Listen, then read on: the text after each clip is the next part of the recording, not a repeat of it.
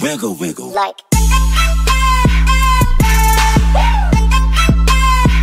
Wiggle, wiggle.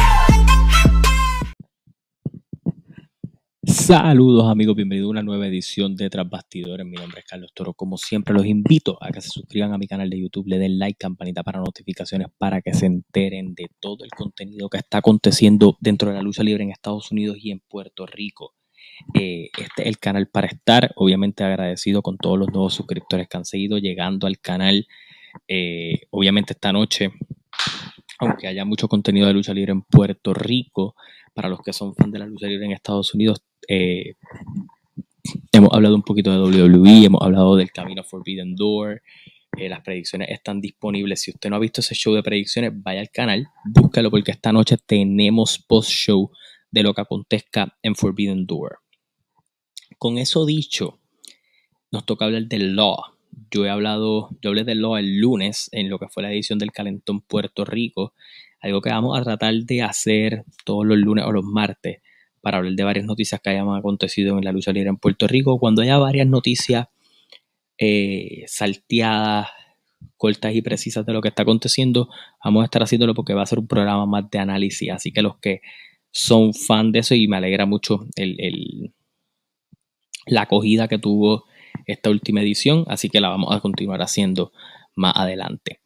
Eh, vamos a hablar de Law y es que Law está trabajando su ruta hacia el Summerfest. Ellos eh, han estado mostrando eh, dentro de su programa Adrenalina lo que fueron sus grabaciones de los TV tapings que se hicieron el de Emilio Heikes. Hubo una muy buena asistencia con ellos. Ese show es algo bien loco porque sí eran unos tapings que típicamente los tapings no se tienen, tienden a llenar mucho. Se movió bastante bien la fanaticada en ese show y fue full talento local. No Ton del Rosa, no Santana, no todos los internacionales. Tal vez lo que tú puedes llamar semi-internacional, puedes decir que Ángel Fashion y Mark Davison estuvieron en los tapings que técnicamente viven en Estados Unidos, pero no. Eh, pero camino al Summerfest, eh, ellos hicieron un anuncio importante en el día de hoy y es que no solo van a contar con este espectáculo que va a ser en el anfiteatro Tito Puente, que como eh, he mencionado, porque yo grabé este video antes y el audio no salió muy bien, eh, que yo creo que museo, el, el Museo de Historia de Lucha Libre en puertorriqueña, que tienen su canal en YouTube, búsquenlo si quieren ver clásicos y mucha historia y síganlo en Facebook también. Eh, si se ha hecho otro evento de lucha en el anfiteatro Tito Puente, porque creo que este es el evento más grande en términos de producción de Law y la gente ha agradecido eso porque han comprado esa experiencia VIP que creo que el costo es de 75 dólares y yo creo que es bien raro en la fanaticada puertorriqueña tal vez gastar 75 dólares cuando ni siquiera han anunciado ni una lucha. Ya hoy la anunciaron varias de ellas, pero que el- la gente esté pompía por este festival que va a tener música, comida y diferentes cosas, además de la lucha, eh, pues me parece un buen indicio para ellos. Hoy Orlando Colón hizo un live donde anunció que varias cosas. La primera, que tanto Santino Marella, Dante Caballero, Gran Metalik, Cinta de Oro van a estar viniendo para lo que va a ser el Summerfest. No sé si Santino Marella vaya a estar luchando. Mm, Me sorprendería si, si no luchara, pero el hecho de tener varios luchadores internacionales para que el fanático pueda conocerlos, tener su meet and me parece una tremenda idea eh, para, para obviamente atraer otro tipo de fanáticos, además de que eh, también dijo que venía una pareja de renombre, así que veremos a ver qué pareja es la que va a estar viniendo a Puerto Rico para eso. No sé si vaya a ser Penta y Fénix de nuevo, tal vez alguien que nunca ha venido, pero hablando de parejas, vamos a hablar un poquito de lo que han anunciado para su cartelera y es que el torneo por los campeonatos en pareja se va a dar en el Summerfest y se va a terminar en el Summerfest, contrario al torneo por el campeonato peso completo que fue largo. Este van a ser dos semifinales, ambas se van a estar celebrando en el Summerfest y la final también se va a estar celebrando dentro del Summerfest. Ellos mostraron los campeonatos encima de campeones, así que veremos, a ver, tienen varias parejas para escoger, el West Side Mafia, JC Jax y el Académico, los Judas Melende, eh, Cuervo y Riviero, eh, Fashion y, y Mark Davidson, eh, los estudiantes de Mike. Hay, hay bastantes para empezar a, construir eso.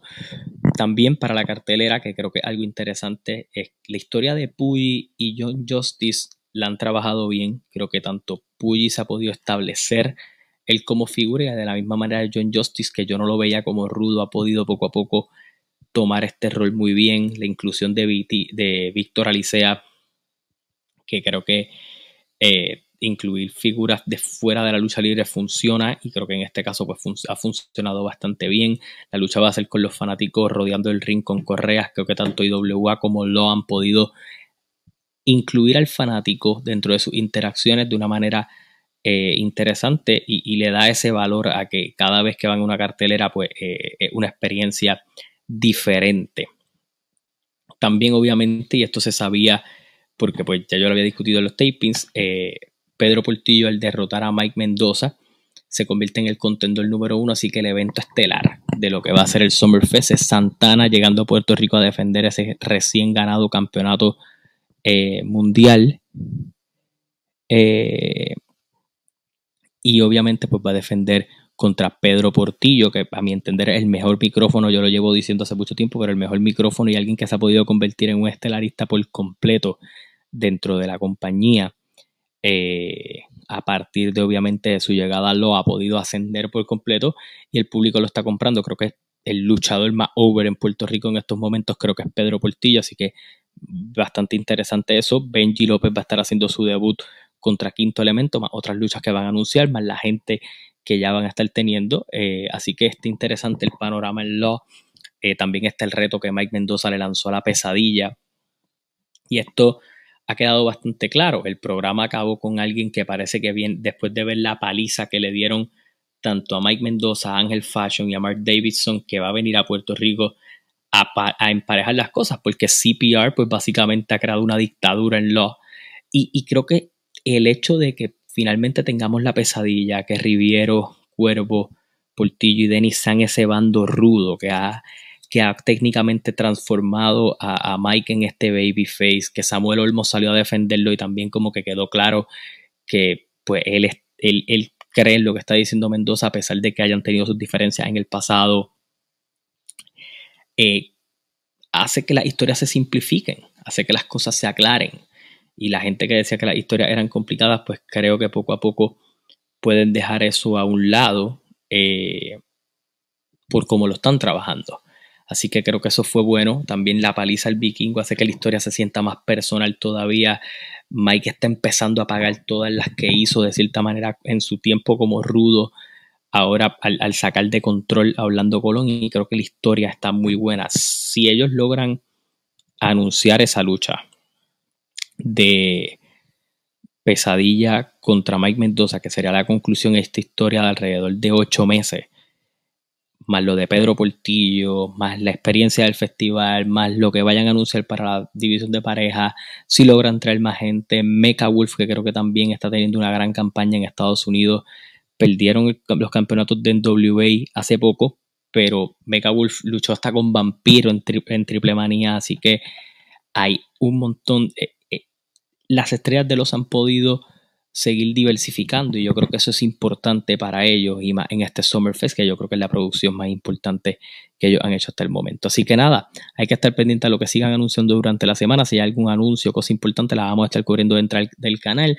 No he cubierto IWA porque lo voy a cubrir más tarde en el día de hoy, al igual que voy a estar cubriendo todo lo que acontezca en Forbidden Door. Gracias a ustedes por el apoyo siempre. Hasta la próxima, se cuidan. Nos vemos.